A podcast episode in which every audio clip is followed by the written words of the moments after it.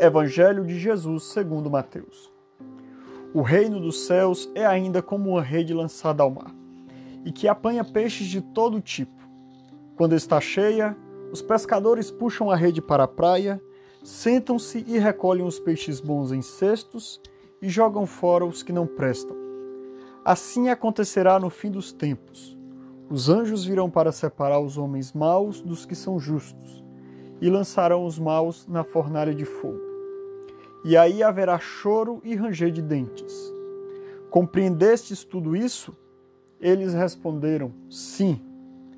Então Jesus acrescentou: Assim, pois, todo mestre da lei que se torna discípulo do reino dos céus é como um pai de família que tira do seu tesouro as coisas novas e velhas.